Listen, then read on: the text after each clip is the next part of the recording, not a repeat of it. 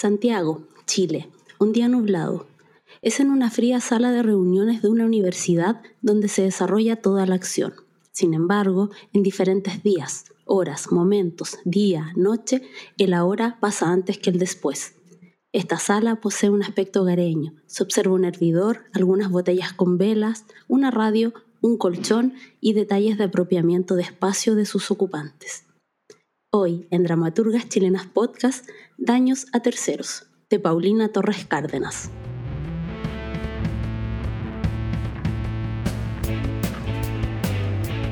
Mujeres que leen, difunden y conversan sobre textos teatrales escritos por otras mujeres. Ese es el propósito que reúne a Daniela Girardi, Isabel Sapiaín y Gabriela González. Esto es Dramaturgas Chilenas Podcast, un proyecto en colaboración con Teatro Cidarte, Radio Juan Gómez Millas, Red de Salas de Teatro y Revista Emancipa. Hola, bienvenidos y bienvenidas a un nuevo episodio de Dramaturgas Chilenas Podcast. Estamos, seguimos haciendo esta segunda temporada que está dedicada a textos cuyas autoras realizan su quehacer artístico en regiones distintas a la metropolitana. Santiago no es Chile, hemos titulado esta temporada, así que como siempre las y los dejamos muy invitados a escuchar cada capítulo, a conocer los textos de estas autoras y por supuesto a leerlos, que es lo que más nos interesa. Como en cada episodio, no estoy solita, así que le doy la bienvenida a Dani Girardi. Dani, querida, ¿cómo estás? Hola Gaby, muy bien. ¿Y tú cómo estás? Hola Isa también. Feliz de volver a encontrarnos en este segundo capítulo, en esta segunda temporada además, y qué mejor que estar descentralizando un poco la conversación, el conocimiento, la cultura. Así que nada, pues, muy contenta. Isa querida, Isabel Sapiaín, bienvenida. ¿Qué tal estás? Hola, hola Gaby, hola Dani. Eh, muy bien también, también muy contenta porque estemos otro día más eh, hablando sobre dramaturgia, que es algo que aquí por aquí somos fanáticas. Y también, como dice la Dani, coincido, eh, también es eh, muy contenta porque estemos apuntando hacia las escrituras dramáticas de mujeres que no trabajan en la región metropolitana y en el caso concreto de hoy nos estamos yendo muy lejos de la región metropolitana. Es verdad, estamos viajando a la zona sur, a la eh, ciudad de Punta Arenas, a la región de Magallanes y la Antártica chilena, porque de ahí es oriunda y ahí realiza su quehacer Paulina Torres Cárdenas, la autora de Daños a Terceros. Así que la primera invitación del día de hoy es a que justamente conozcamos a la autora de este texto. Dejo con ustedes a Paulina Torres Cárdenas.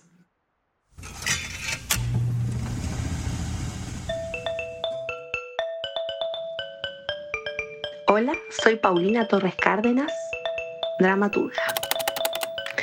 Desarrollo mi quehacer artístico en la ciudad de Punta Arenas, en la región de Magallanes y Antártica chilena. Eh, llegué a la dramaturgia en segundo año de la universidad cuando estudiaba actuación, cuando tuve el ramo de dramaturgia con el profesor Benjamín Galemiri y desde ahí no me despegué más de los guiones.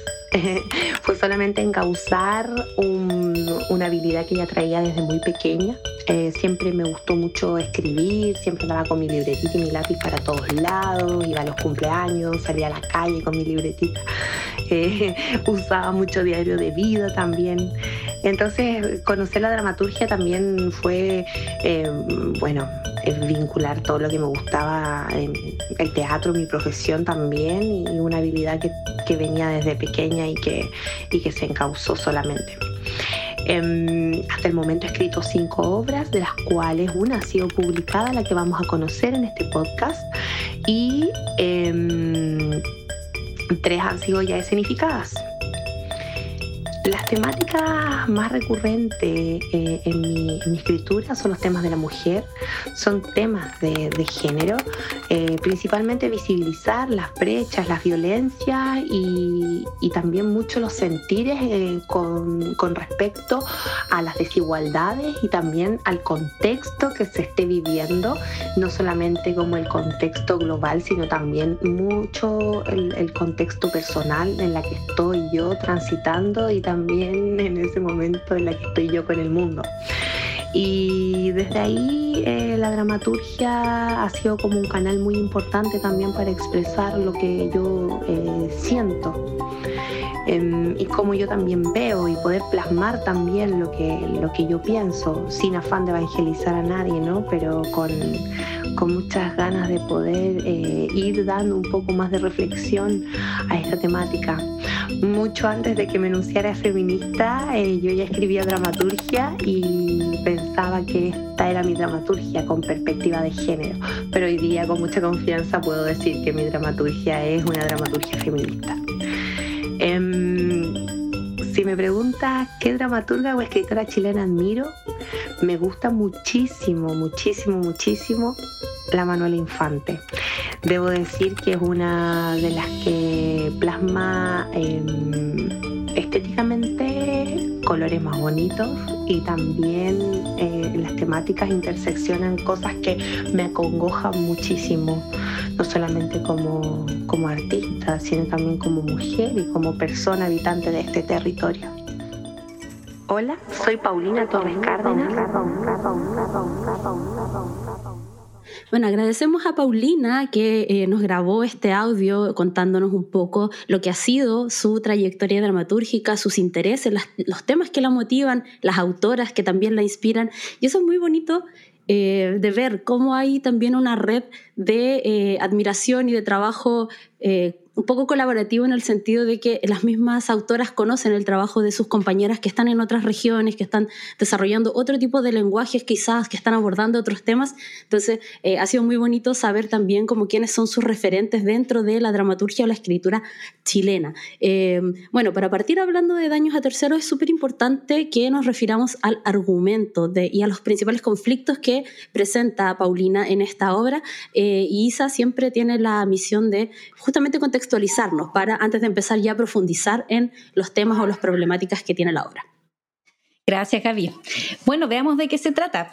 Esta obra se trata de las relaciones entre un grupo de estudiantes universitarios que componen un centro de estudiantes. Eh, se supone que ellos son amigos y entre ellos también hay una pareja. Y bueno, no sabemos exactamente qué es lo que estudian ellos ni en qué universidad, pero se debe entender que es una, no sé, una prestigiosa casa de estudios que está en Santiago. Bueno, y más importante que lo que estudian y de, y de qué, digamos, a qué partido o a qué agrupación política pertenecen en concreto, lo importante aquí son los vínculos que se establecen en, entre este grupo. Entonces, bueno, eh, los hechos, digamos, suceden en medio de una toma universitaria y ellos están como realizando distintas estrategias para llegar como a, la posición más alta posible en su federación. Eh, tienen como, no sé, aspiraciones muy importantes.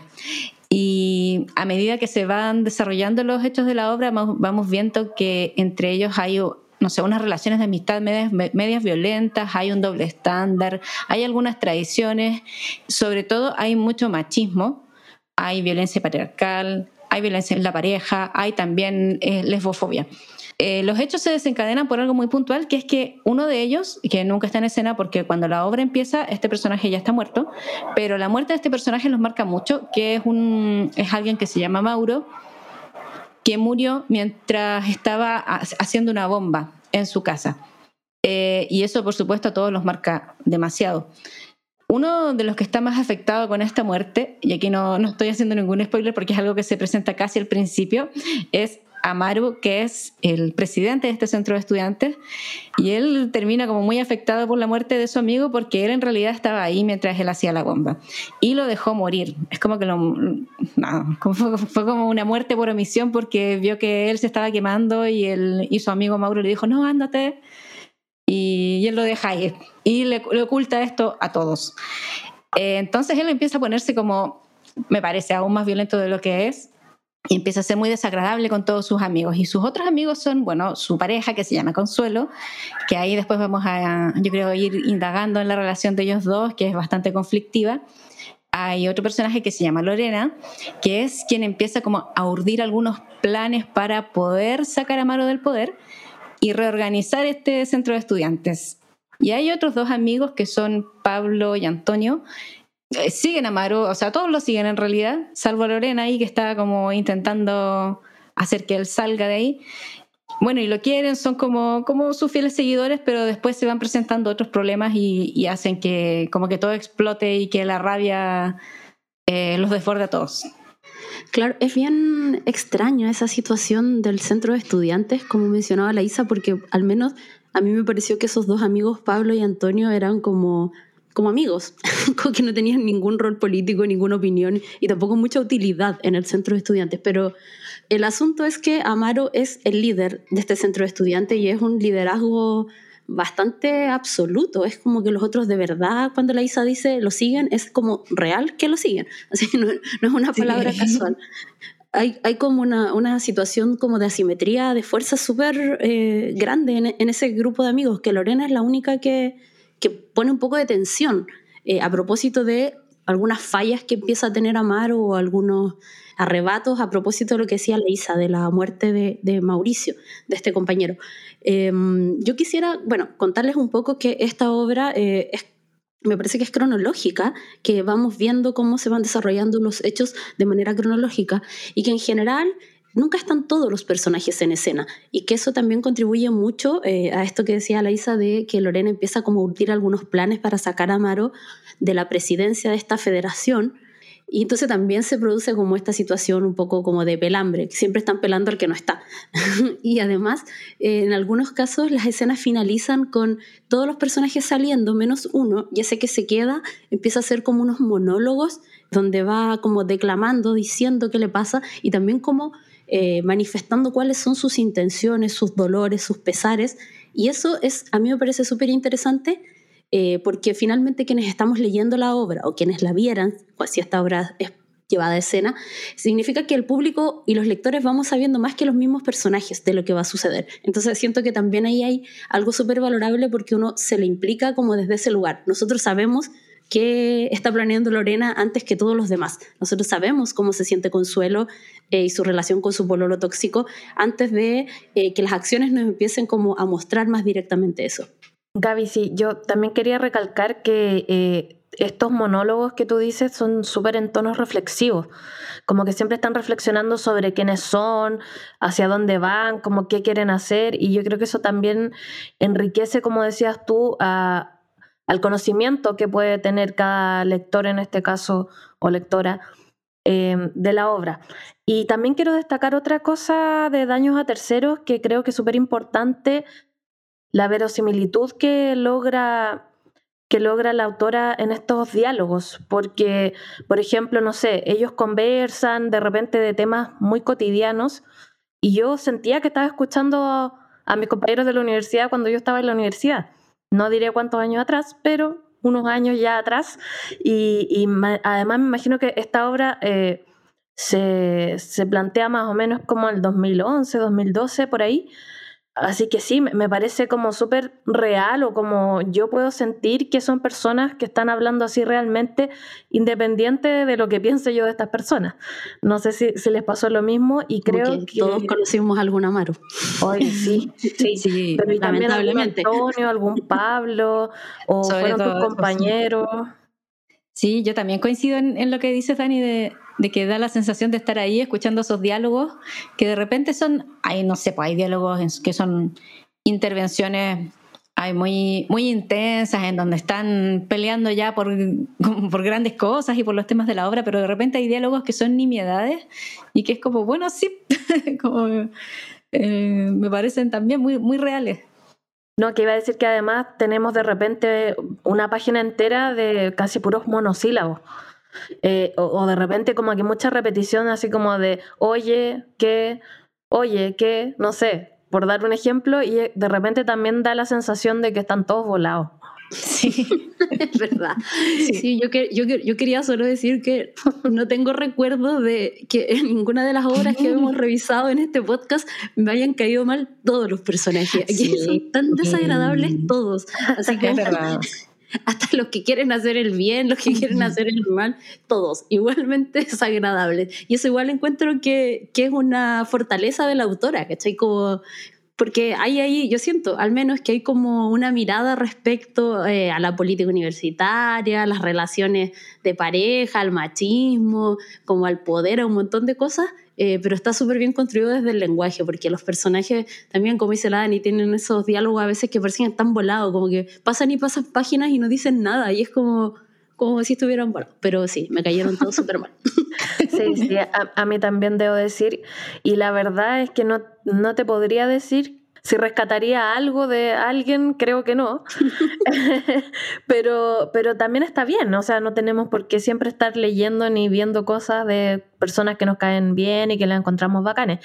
Acá yo creo que sí se da mucho como el tema de la superficialidad y eso hace que uno también eh, lo mire así como un poco de, oh, no, como por favor, como se supone que están peleando o luchando por algo importante, pero en verdad se quedan solo como en lo, en lo banal, en lo superficial, pero ah, tampoco que yo sea tan elevada, ¿no? Tampoco creo que, que, se debe entender eso.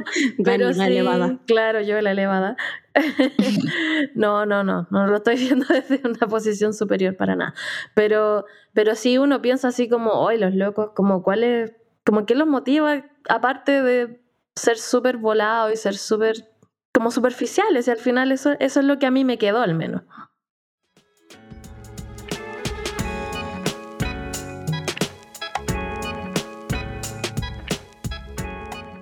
La obra Daños a Terceros es una obra que yo escribí en contexto de examen del diplomado de dramaturgia que estaba tomando en el año 2011, si no me equivoco, en el Centro de Estudios del profesor y dramaturgo David Benavente.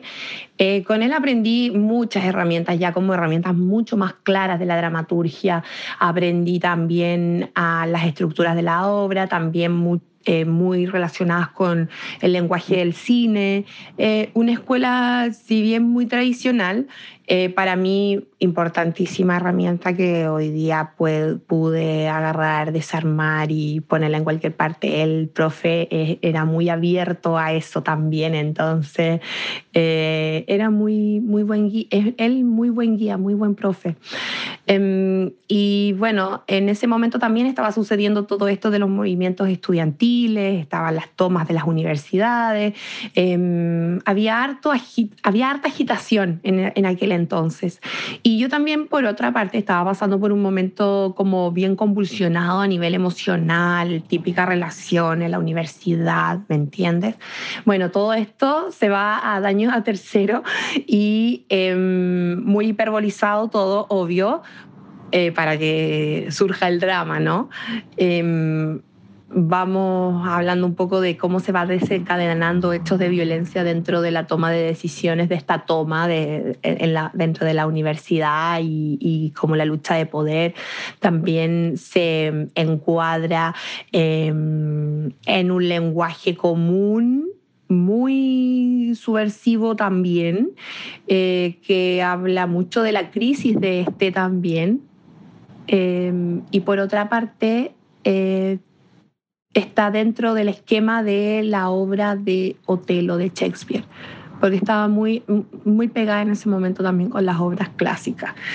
Entonces me agarré esa obra un poco para, para, para hacer el esqueleto y, y replicar un poco los cinco actos y en este caso serían cuadros eh, de lo que fue la, la, obra Daños a Terceros. Esa fue más que nada la, la idea, cómo surgió y en qué, en qué momento... Em, eh, en qué momento nació. Eh, en cuanto a su, alcance, bueno, esa ha sido dramatizada solamente acá en Punta Arena por estudiantes, les gusta mucho. les gusta mucho porque pueden decir garabatos, pueden hacer locuras, como que es una obra bien desordenada, entonces les gusta mucho. Y mm, bueno, está publicada, ¿no? Entonces eso yo creo que es el alcance más importante, yo creo, de toda mi carrera dramatúrgica hasta el momento.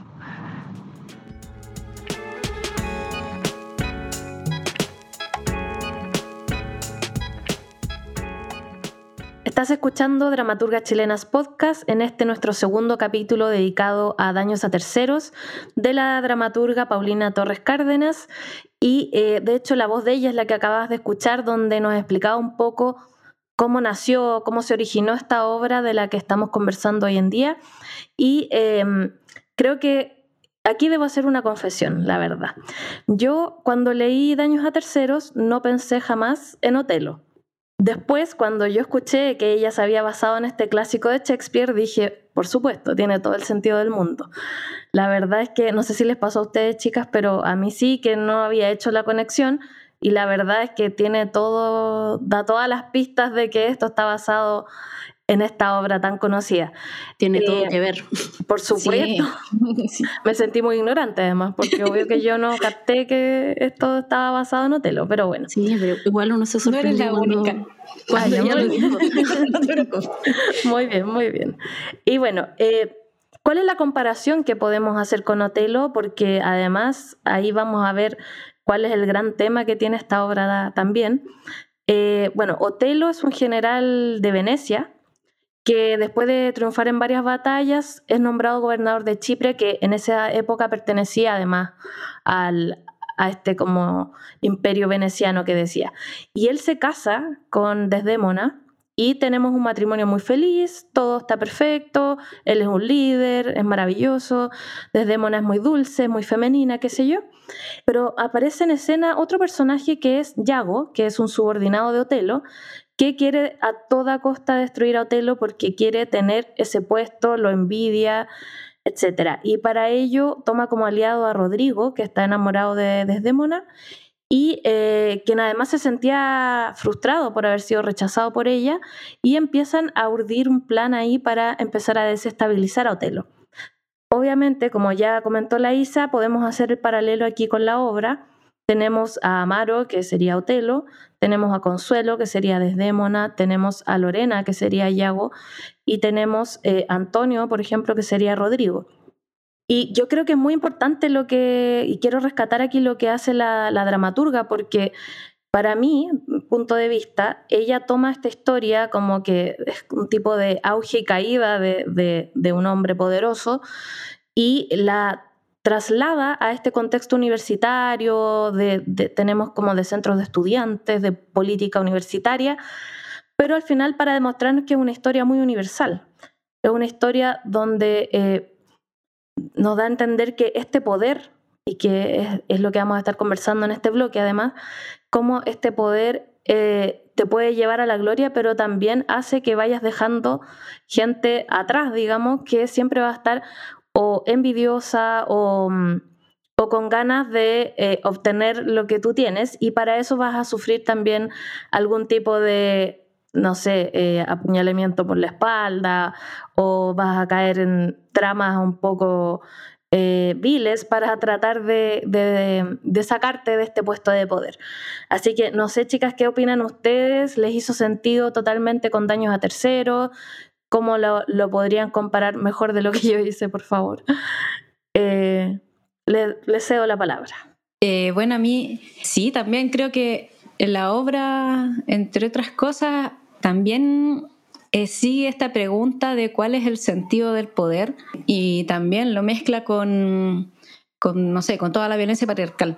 Y sobre el poder, claro que ahí como, como uno se queda pensando, bueno, en realidad estos personajes quieren estar ahí a la cabeza de este centro de alumnos y de esta federación, ¿y, y para qué? ¿Y por qué? Porque bueno, la obra no, como decíamos antes, no se muestra específicamente cuál es la ideología y cuáles son las convicciones políticas y exactamente a qué, a qué agrupación pertenecen, pero aún así a mí me queda la impresión de que en realidad son bastante como superficiales y bastante vacíos con respecto a las convicciones, a las convicciones que ellos tienen y en que en realidad lo que les importa es llegar arriba y poder imponer sus ideas. Y de ahí mismo, también, como lo digo también por, como por esta idolatría que me parece que, se siembra en torno a Amaro y esta idea como casi mesiánica que tienen ellos de, eh, de qué va a ser un líder.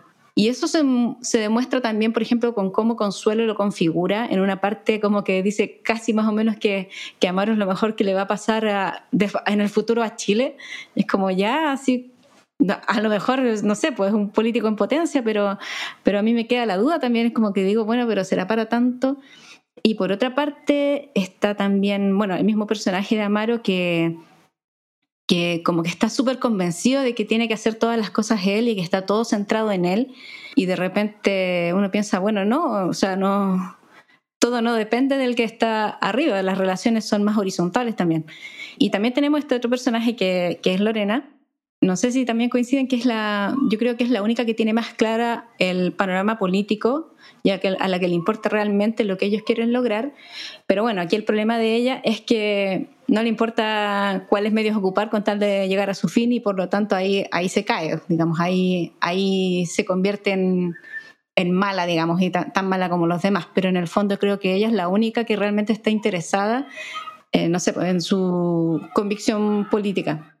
Yo quisiera, bueno, solo complementar, Isa, que no tenemos información respecto a qué mm, sector político eh, representan estos, este centro de estudiantes. Sin embargo, sí sabemos que no es de izquierda, o sea, no es de derecha, porque se burlan en una conversación de los RN, de la UDI. Entonces, asumimos que es de izquierda. Ay, ¿qué tipo de izquierda? ¿Cuál de todas las izquierdas? No está explicitado realmente. Eh, y sabéis que respecto a eso como del, de esta idolatría, yo cuando leía la obra pensaba todo el rato como en las iglesias evangélicas, como que sentía que Amaro era como este pastor al que todos obedecen y que incluso cuando, eh, no sé, hubo hace tiempo una obra que dirigió Lana López Montaner y básicamente se trataba de eso, de un feligrés que cuestionaba al pastor y como que era casi expulsado de la congregación. Y eso es un poco Lorena, ¿cachai? Todos los demás, de verdad que se da una, una relación súper poco horizontal. También pensaba como en esto del fenómeno Pamela Giles y los nietitos, ¿cachai? Que es como que, que hemos visto que, que, es muy poco efectivo políticamente. cuando Pamela Giles tuvo que llevar esto como al plano político, eh, todo el apoyo de sus nietitos de Twitter se fue a no, no significó nada para su marido en la candidatura. Mm, es que eso pasa, creo yo, Gaby, cuando de repente eres más forma que fondo, ¿cachai? Porque ella igual estaba apelando como como a cierta estética o a cierto target como de personas, pero al final se quedaba como en eso nomás, pues no, no había nada de fondo y me parece súper correcto con lo que pasa aquí además, porque en realidad no sabemos por qué Amaro es tan idolatrado, seguido. Quizás tiene como un liderazgo nato, no tenemos idea. Y me, me pasa así que, por ejemplo, el personaje de Lorena, escuchando lo que decía la Isa, de repente le di una vuelta y como que pienso que quizá ella tampoco está tan convencida como de los temas políticos, sino que se escuda como en eso para justificar su accionar. Pero siento que ella también quería ser como visible, idolatrada como por la gente y que quizás también eso era lo que la movía. Probablemente ella también se justificaba como en este bien mayor que tampoco sabemos qué es este bien mayor. No sabemos qué quieren mejorar de la universidad, no sabemos contra qué supuestamente están luchando, ¿cachai? Pero creo que eso es como lo, rescatable de la obra al final, porque tú dices, bueno, se trata de esta, de esta toma y todo, pero lo político queda muy, muy, muy relegado a solo lo que es como eh, la chimuchina, el cagüín, ¿cachai? Como los problemas, los celos, la envidia, que me imagino que eso es también un poco lo que, lo que quería destacar la, la dramaturga, considerando también el título que le da la obra. Claro, yo vengo a defender a Lorena, ah, Daniela, por Dios. yo creo que, yo creo que Lorena es em, efectivamente la única que tiene convicciones políticas. Y voy a citarla, justamente. Muy bien. En una parte, Lorena dice como, bueno, ella, eh, esta parte estoy un poco spoileando porque la dramaturga la va a escuchar de la voz de Paulina, eh, como que es su parte favorita. Ella eh, empieza a hablar de ella como mujer política y dice, bueno, esto es un extracto, dice, esa soy yo la que inspira convicciones, la que termina de tomar las decisiones. ¿Qué mejor que yo para tomar esta última decisión? Esta soy yo, la que cree en un país más justo sin ser parte del equipo de justicieros, la que mira hacia adelante con la vista en alto esperando las recriminaciones y discriminaciones de todos. Siempre estoy en guardia.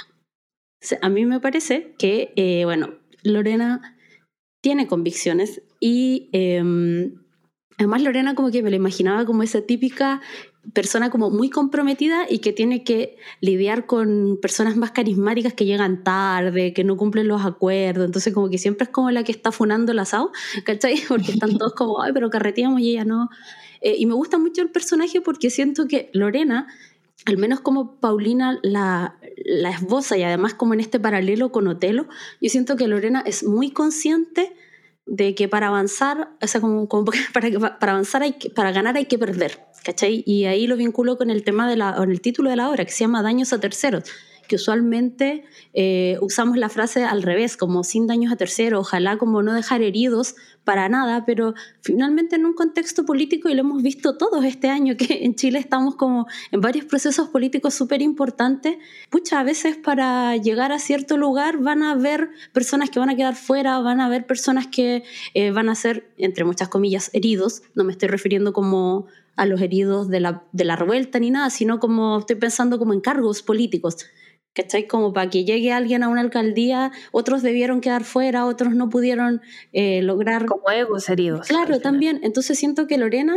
y me parece muy bien eso de que lo encuentro honesto, de que es como para llegar, o sea, para conseguir el, el plan que ella tiene, que es sacar a Amaro de la presidencia de esta federación y quedarse ella, que ella además lo plantea cuando estamos viendo a este Amaro muy descontrolado por la muerte de su amigo Mauricio, yo siento que ella es muy eh, consciente y muy clara de que para hacer eso va a tener que dejar gente en el camino, por así decirlo, egos heridos, amistades rotas, pero como que es parte de. Y a mí eso me parece interesante eh, porque usualmente tenemos como esta idea muy moralista de, de cómo conseguir todo sin, que, sin pasar a llevar a nadie y esas cosas, y no estoy diciendo, no estoy diciéndole a nadie que para conseguir su objetivo pasa a llevar a nadie, pero creo que, que cuando estáis sobre todo en política siempre van a haber perdedores, pues para que uno gane van a haber otros que van a quedar atrás medios heridos, fuera, excluidos, y, y que ella sea tan consciente de que para conseguir su objetivo esos daños a terceros se van a producir, me parece interesante. No sé, Gaby, yo no, no concuerdo en esto contigo. Yo creo que Lorena es pura boca nomás. Lorena en realidad se está convenciendo a sí misma porque sabe que lo que está haciendo es malo, sabe que está dañando como a quienes dice son sus amigos y no le importa, ¿cachai? Como que en realidad, pero siento que ella se escuda mucho en la convicción, la verdad yo no le creo nada. Yo no creo que, eh, a ver, yo no creo que ella sea pura boca, creo que sí tiene la convicción, pero yo creo que hay que sumar ahí eh, que igual, ay, no sé si es muy reduccionista decirlo, pero también tiene malas intenciones en el sentido de que ella dice más de una vez que odia a Amaro. Y lo odia, así por sobre todo. Y una de las razones del odio es, bueno, sobre, yo creo que ella desde ya antes había decidido que iba a hacer todo esto, pero cuando sabe que Amaro es no ayudó a su amigo mientras moría, yo creo que eso ya como que la, la termina de, de, convencer de que tiene que hacer esto y además ella eh, creo yo, está enamorada de Consuelo o, la quiere o le gusta mucho y yo creo que por ahí también quizá, no sé, se incrementa esa rabia contra el otro personaje. O sea, creo que ahí hay, como una, una juntura de, de muchas cosas. Sí, yo igual creo como, no sé, se dice normalmente como que la política es sin llorar. Siento que Lorena es alguien muy consciente de eso, de que claro, van a haber, van a haber heridos, van a haber amistades rotas, confianzas rotas, y está dispuesta a asumir el costo con tal de llegar a su objetivo. Si es más o menos política, lo que su, o sea, no sé, su intención, eso ya podríamos discutirlo, pero me parece que, que está dispuesta a asumir esas consecuencias. Y eso es como, como en la política, no, sin llorar.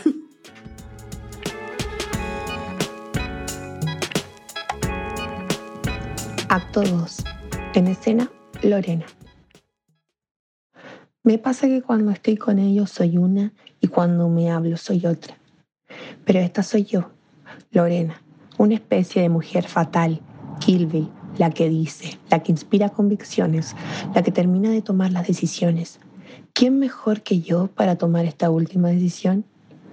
Esta soy yo, la que cree en un país más justo, sin ser parte del equipo de justicieros, la que mira hacia adelante con la vista en alto esperando las recriminaciones y discriminaciones de todos. Siempre estoy en guardia. Esta soy yo, Y me pasa siempre, especialmente con Amaro, que no puedo dejar de odiarlo. A la Consuelo la quiero y al Toño lo aborrezco. A Pablito igual lo quiero. Quería mucho a Mauricio. Mauricio nació en un nicho de muerte, en una población de precarias condiciones y para qué ir más lejos. Bien pobre, pobre, pobre. Nunca entendimos por qué y cómo llegó a la escuela de educación de nuestra emblemática y prestigiosa universidad. Mauricio tuvo educación normal, como todos los chilenos. Estoy hablando del 80% municipal, de mala calidad, con profesores normalistas. Pobre. Y bueno, como en toda parte hay excepción a la regla, fue y Mauricio es esta. El milagro que llegó a la universidad y yo tuve el honor de conocerlo. Mauricio siempre tuvo bien claro lo que quería. Desde un idealismo primitivo influyó en mí para creer en crear patria. Y así fue. Nos conocimos en una tocata, en esa tocata que Consuelo conoció a Amaro y Pablo a Pagotele. En esa tocata que yo me di cuenta de lo que sentía no solo por Consuelo, sino por el sexo entre iguales. Me llamo Lorena y soy lesbiana. Y apareció Mauricio, con un comentario machista sobre cómo las mujeres se regalaban a 100 pesos en las tocatas de la Chile. En un primer momento me enojé, defendí la posición de la mujer que soy, como buena mujer que soy.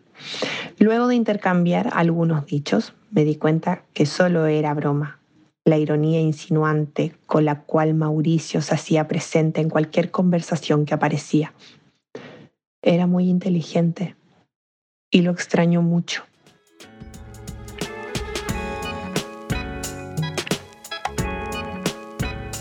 Acabamos de escuchar la voz de Paulina Torres eh, leyendo una de sus partes favoritos de esta obra, que es Daños a terceros.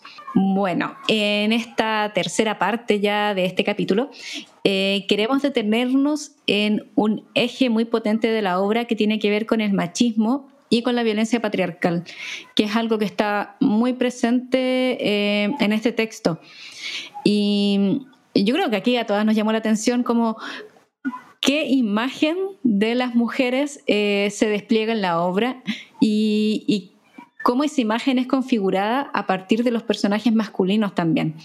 Eh, en esta obra las mujeres aparecen como seres eh, muy cosificados, como hipersexualizados también un poco, y cosificados en el sentido de que eh, los otros personajes se, refieren en muchas oportunidades a distintas compañeras como, como putitas, como fáciles, eh, en definitiva como un objeto sexual destinado directamente a complacer.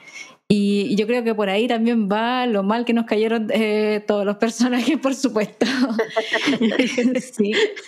Y, pues sí. Sí, y sobre todo además quería como no dejar de comentar, una, hay una escena en la que el personaje de Pablo eh, le comenta a sus amigos una relación sexual que tuvo con una compañera que, ah, no sé, es particularmente desagradable porque yo creo que remite a, muchas, a muchísimas eh, personas reales que, no sé, que hacen eso y que nos lleva a pensar pues, cómo, cómo en, ese, en esa escena como configura a su compañera, eh, cómo en el fondo la está viendo como, como un ser inferior y cómo eso nos habla de una dinámica eh, muy machista y muy propia como de, no sé cómo llamarlo, de tipos muy machos.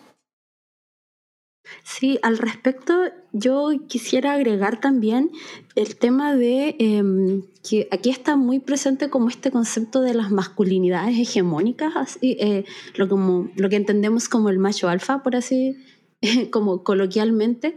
Eh, y me pasa que, em, bueno, esto eh, voy a adentrarme un poco más en la trama, porque resulta que, bueno, como bien dijo la Isa, Amaro empieza a estar eh, muy errático, muy eh, susceptible, eh, muy triste, muy descontrolado a propósito de la muerte de su amigo Mauricio, que le estaban haciendo una bomba que iban a poner a los pacos, los carabineros, porque los carabineros habían entrado a la casa de Mauricio y habían agredido a su abuela. Entonces se le empieza a quemar la parca a Mauricio y Amaro empieza a ayudarlo como a, pegarle para, para, apagar las llamas y Mauricio le dice como algo así como vete tú para que como sigas esta lucha, una cosa así. Y bueno, eso eh, provoca en Amaro que es como el macho alfa por definición de esta obra, em, provoca en él como una serie de, de emociones que le son súper difíciles de manejar, pero sin embargo o sea, primero porque dejó morir un amigo. como, no sé si alguna de nosotras obedecería cuando alguien se está muriendo y se iría, así como por seguir con la causa. Pero eh, lo que a mí me parece muy importante respecto a este concepto que yo mencionaba de las masculinidades es que a medida que la obra va avanzando, se va sembrando la duda respecto a que Mauricio estaba enamorado de la polola de Amar, de Consuelo.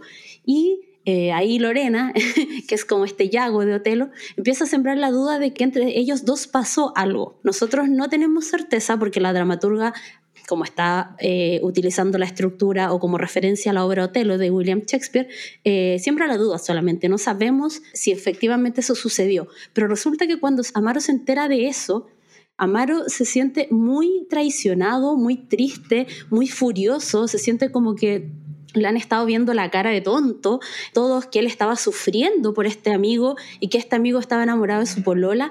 Entonces, como que eso demuestra eh, no solo como la fragilidad de sus convicciones, sino que era como, o sea, en serio, si tu amigo estuvo enamorado de tu polola, ¿no deberías sentir pena porque se murió quemado?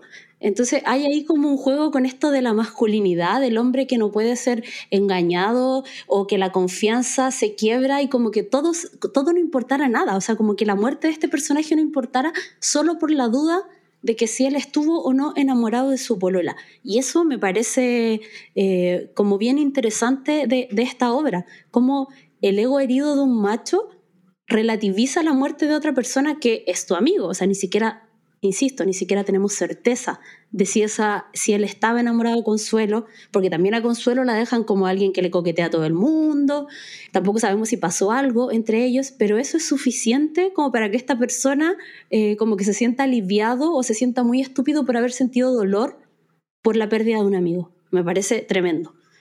Además, Javi, que como lo que comentabas tú, esta fragilidad herida es la que termina también desatando como la tragedia, digamos, un poco, o, este desenlace tan terrible que tiene la obra. Entonces también es importante eso que pasa. Y nosotros, bueno, cuando lo comentamos antes del programa, nos parecía muy llamativo eso, como de, de verdad, como lo que decías tú, Gaby, de verdad ya no le importa que el amigo muriera solo porque hubo una posibilidad de que pasó algo entre él y su polola o en que incluso él estuviera enamorado de Consuelo aunque no hubiera pasado nada. Esa fragilidad herida es la que desata como toda su, su rabia, porque también hay que, hay que tomar en cuenta que Amaro, si bien se muestra como esta figura fuerte, líder, qué sé yo, también se lo muestra muy inseguro todo el tiempo, muy inseguro como con el manejo de sus sentimientos, de sus emociones. Él, eh, después de pasar esta experiencia que relataba Gaby con, con su amigo, no solo trata mal a su polola, que al parecer siempre hubo cierto maltrato con ella, pero sino que además trata mal a sus amigos. Como que ya llega un punto que él se ve desbordado por esta situación y su forma como de, de enfrentarlas a través de la agresión, de la violencia. Entonces también eso, eso lo pone muy bien la dramaturga también, por ejemplo, en el caso de Pablo, que él cuenta que tiene un tema de que no se le para, que tiene esta disfunción y que tampoco sabe cómo afrontarlo, no sabe si tiene un problema. De repente ellos lo tiran como para la talla, dice que la mamá lo quiere mandar al psicólogo. Eh, Antonio dice que los psicólogos no sirven para nada, que eso como que no es muy, como quiere decir un poco que es como un tipo de debilidad ir al psicólogo. Aunque no es masculino. Claro, entonces también está todas estas figuras muy, estos hombres muy dañados, por así decir, como con esta masculinidad tóxica, de tener que ser de una forma, de no demostrar como sentimientos, de estar todo el tiempo hablando de sexo, que las mujeres son así, son así, que algunas eh, les puedes hablar de sexo y a otras no, no sé, e, es como toda una situación muy terrible porque además, como decíamos, igual esta obra no está eh, pensada tan atrás tampoco. Entonces como, es como muy, muy triste pensar como que, que haya tan poco cambio mental. Espero que ahora sí. Pero creo que igual eh, eh, es bastante crudo leerlo uno, sobre todo como mujer. Sí, además yo igual pensaba, así sinceramente como que Amaro es un potencial abusador o un poten bueno no es un potencial abusador es, un abusador, claro pero que podría ser perfectamente como un potencial femicida. Si la sola duda lo hizo como relativizar la muerte de un amigo a mí me parece peligroso y me parece uno de los aciertos de la obra porque es como, ya lo voy a decir como muy lenguaje meme, pero es como esos juegos que hay en Instagram y en TikTok que es como dime, no sé, que eres un potencial femenino. No, es como dime quién eres, qué, personaje eres de Friends sin decirme quién eres. Es como eso, así como esta persona como sin hablar nunca de, de violencia se muestra como por sus acciones como una persona que a mí me resultaría muy natural que llegara eh, hasta ese límite. Bueno, y eso es como también otro tema importante, Gaby Isa, de, de esta obra, porque eh, la relación de Amaro y Consuelo eh, es muy principal y mueve también mucho de la trama. Pero, ¿cómo es la relación que tienen ellos al final? Nosotros ya algo estábamos atisbando de que hay claramente y evidentemente una violencia entre de Amaro hacia, hacia Consuelo.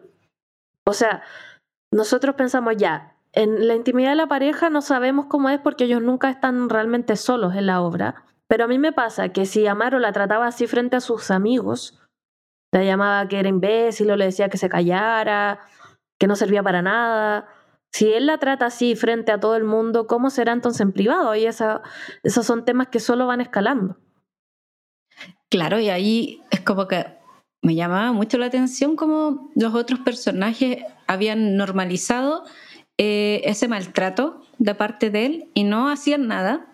Y solo uno de ellos hace algo que es Antonio eh, más adelante en la obra, pero bueno, es porque a él le gusta Consuelo además, como que en realidad cuando él le, llama la, atención a Mauro y terminan como ya discutiendo así de una forma muy fuerte por eso, es en realidad porque a él le gusta y no porque crea que está mal, yo creo, así en el fondo como, como ese tipo de violencia de género. Y en el fondo eh, es como que esta, esta violencia de la que somos testigos en esta obra tiene que ver con, con cómo todos los personajes, bueno, y el sistema en sí también, por supuesto, ve como inferiores a, a las mujeres y, y, eso se ve, por ejemplo, en cómo él la disminuye todo, en todo momento, cómo, no sé si lo infantiliza, pero pero sí como que no la valida intelectualmente, por ejemplo, en una parte en la que ella se manda como un comentario político sobre, no sé, como sobre otro grupo, otra agrupación, él le dice esa parte, eso que tú decías, calladita te ves más bonita, como esta, esta típica frase. Y no sé, a mí me, por supuesto, me parece como increíble. Y ahí también me llama mucho la atención que mientras Consuelo está disminuida como ser intelectual y como ser político, porque al ser pareja de él y al tener esta relación como tan violenta y tan tóxica, en el fondo ella está mm, como que está relegada a un espacio que es más doméstico, digamos, más femenino, entre comillas, versus Lorena, que sí es una mujer que se instala como un personaje político y con una voz política, pero que por lo mismo al resto de los personajes le causa como hay un cierto resquemor. Y a eso se suma que es lesbiana, lo que significa que es disidente con respecto a como todos los parámetros esperables de, una mujer tradicional, en fin. Y, no es objeto de deseo de Claro, pues no es el objeto de deseo. como el objeto sexual, como claro. consuelo. Sí. Y ahí yo creo que eh, creo que esa diferencia como ilustra aún más bien eh, cómo están entendiendo aquí a, a las mujeres al respecto quería solo mencionar que también, bueno, que encuentro que Paulina Torres Cárdenas desde ese punto de vista, desde el punto de vista del machismo, de la violencia en la pareja, de la cosificación de las mujeres, saca una foto o una radiografía súper profunda eh, a partir de esta historia que pareciera ser bastante superficial, eh, con estos personajes que nos parecen muy superficial, pero creo que retrata muy bien cómo operan las relaciones, cómo operan los sesgos, cómo operan las opresiones eh, y la violencia especialmente. Y lo que quería acotar era que, que, claro, que tampoco entra ella en detalles, pero nos parece que Consuelo está ahí porque es la polola de Amaro. es como que ella no, no, tuviera una participación política o si la tiene quedó como en un segundo plano porque es la pareja del líder, por así decirlo. Y también lo, eh, cómo las mujeres se viven un poco esta situación, porque eh, en un momento Consuelo dice que, eh, está, está, en un diálogo con Antonio y Antonio le dice como no tienes que ser otra persona para que te quieran.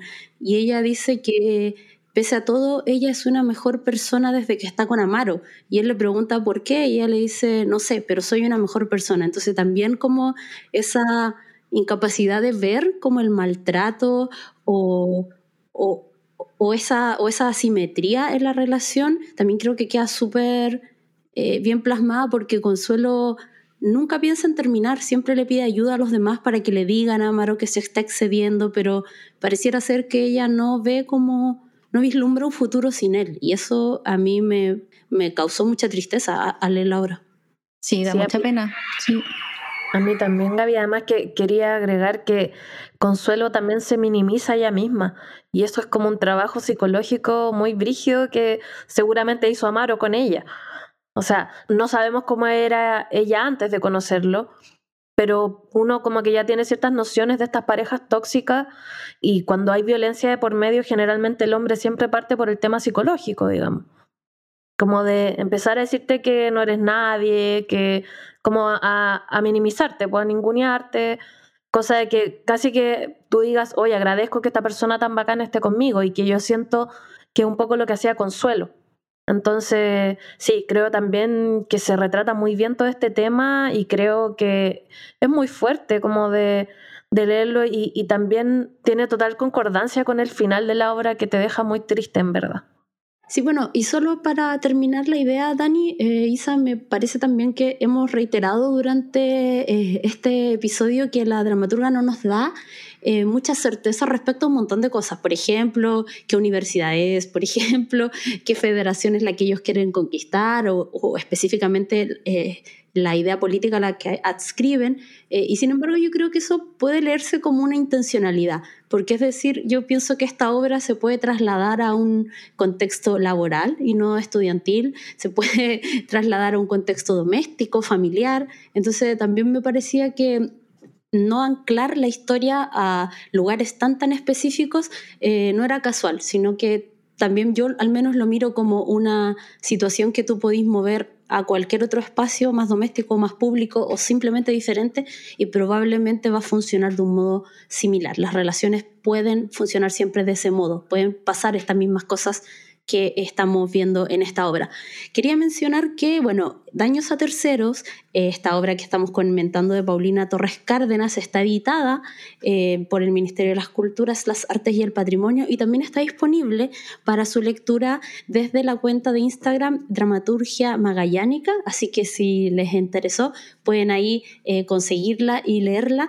Em, ahora corresponde saber en qué está trabajando actualmente Paulina, así que vamos a escuchar.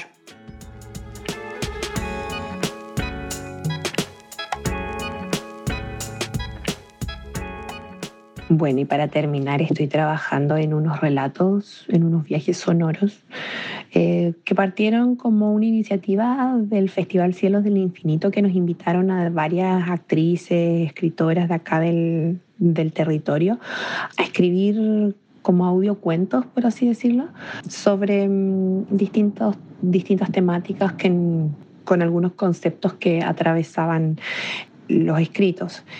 Y bueno, yo comencé una especie de relato sobre aborto y de la cual estoy recopilando algunas otras memorias y desde ahí estoy eh, en esta continuación de relatos sobre sobre esto, sobre interrupción voluntaria del embarazo, no tan voluntaria, temas como un poco más sobre aborto clandestino también y de la precariedad de algunas situaciones. Estas memorias las he ido, las he ido recopilando con relatos de compañeras, amigas de acá del, del territorio y bueno, espero llegar a, puerto pronto con eso, me gustaría escribirlo, eh, publicarlo en alguna parte como de este misma, esto que se lleva ahora, ¿no? Como más todo formato en, línea y, y, en algún momento también levantar alguna, alguna instancia en la cual compañeras lo puedan leer o o dramatizar. Están como en tipo formato monólogos, así que bueno, eh, ahí vamos a ir avanzando en ello. Muchísimas gracias por esta instancia.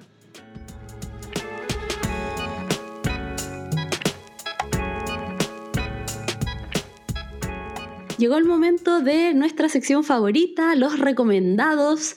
Eh, ya, ¿quién quiere partir? Isa o Dani. Ah.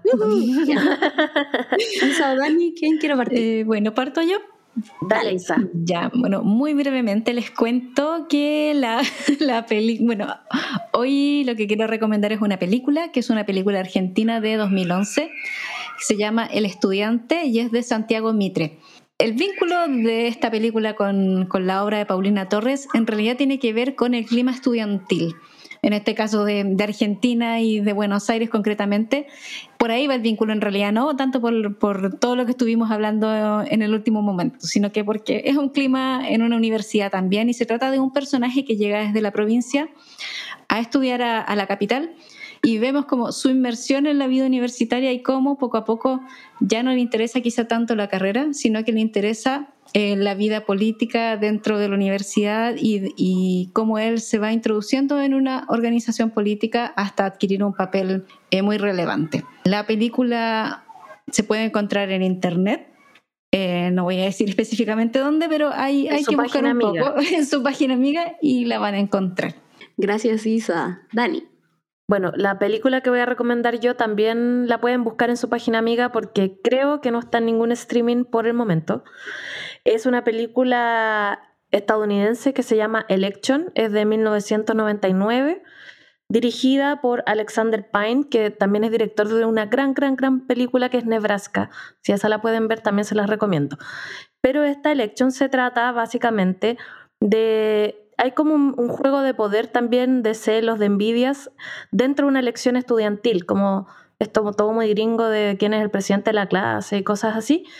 Y está el personaje de Tracy, que es como la Lisa Simpson del colegio, la que le va bien, la matea, la que se saca las mejores notas. Y hay un profesor que le tiene particularmente mal a ella. Entonces, cuando este profesor se entera, de que ella se está tirando a presidenta, no quiere por ningún motivo que ella gane y busca a un jugador de fútbol que es como el, más popular y lo convence para que él eh, se tire también como candidato y le haga peso a esta niña. Bueno, pasan muchas cosas entre medio, obviamente cosas media eh, sucias ahí de la política como muy parecido a daños a terceros, pero creo también que es importante porque esta película es de 1999, de verla actualmente porque quizás también podemos verlo desde una perspectiva feminista y pensar qué pasa cuando las mujeres llegan al poder o, son más poderosas o son más inteligentes o destacan en este tipo de cosas que provocan también en los hombres. Eso creo que también es muy interesante. Gracias, Dani. Bueno, yo eh, voy a recomendar también una película eh, cambié ahora último momento mi recomendación. Quiero recomendarles la película La Duda del año 2008, que está protagonizada por Meryl Streep y entre otros grandes actores, pero Meryl eh, es la más la protagonista. La, eh, y reina. La, la Queen Meryl Streep. está, ambientada, en un convento donde en un momento se siembra una duda respecto a la integridad de un sacerdote.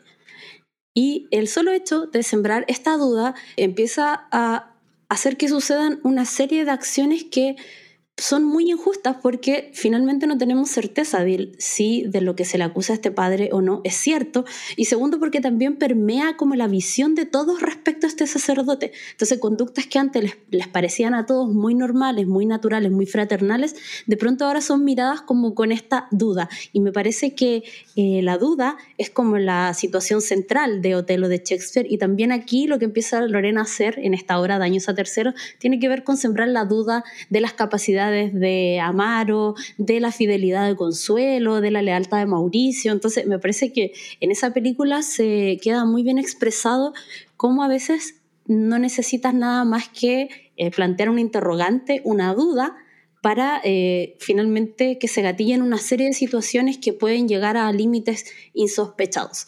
Eh, creo que esta película está en Netflix o creo que sí, no, no estoy muy segura. Y eh, muy cortito también, que se me acaba de ocurrir ahora que estoy hablando, em, hay una versión de Jaime Lorca, de la, compañía de teatro Viaje Inmóvil, de teatro con objetos de Otelo, que es bellísima. Creo que hace poco la vi que estaba disponible, eh, no sé si en Scenic o en la página de Santiago Mil, así que échenle una mirada porque además ahí Jaime Lorca que para quienes saben, él trabaja con el teatro de objetos, yo siento que va un paso más allá en el lenguaje porque empieza él con su cara a ser un personaje y con su mano otro. Y hay un momento en que empiezan como a discutir y es una cosa increíble lo que logra porque tú dejas de ver como a, la persona eh, manejando la marioneta y es una, es una obra bellísima, un trabajo súper bien logrado, así que se llama evidentemente Otelo, eh, la versión de Jaime Lorca, muy, muy recomendada. Eh, ya pues chicas, se acabó este segundo episodio de, Dramaturgas Chilenas Podcast. En esta segunda temporada, Santiago no es Chile, estamos descentralizando la mirada hacia la dramaturgia de mujeres chilenas y esa es la invitación, así que no nos queda más que agradecerles por habernos escuchado y por supuesto eh, a contactarse con nosotros a través de nuestras redes sociales. Estamos en Facebook y en Instagram como Dramaturgas Chilenas y ahí mismo van a enterarse quién es la autora de la que vamos a estar conversando la próxima semana. Muchas gracias. ¿A qué región nos vamos, Gaby? ¿A qué región nos vamos virtualmente? Son nuestros viajes virtuales, porque no lo ya, hemos Ya que no hay otro tipo de viajes, tenemos que hacerlo así. Claro, así que muchas gracias Dani, muchas gracias Isa y a ustedes los esperamos en el próximo capítulo de Dramaturgas Chilenas Podcast. Chao, chao.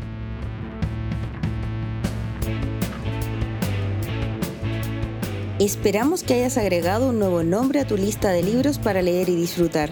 No te pierdas el próximo capítulo, donde seguiremos revisando textos de dramaturgas chilenas. Producción, Lía Arenas. Edición y montaje, Torremar Estudio. Música original, Sean Moscoso. Este proyecto es financiado por el Fondo Nacional de Fomento y Desarrollo de las Artes Escénicas, convocatoria 2021 a través del Fondo de Emergencia Transitorio.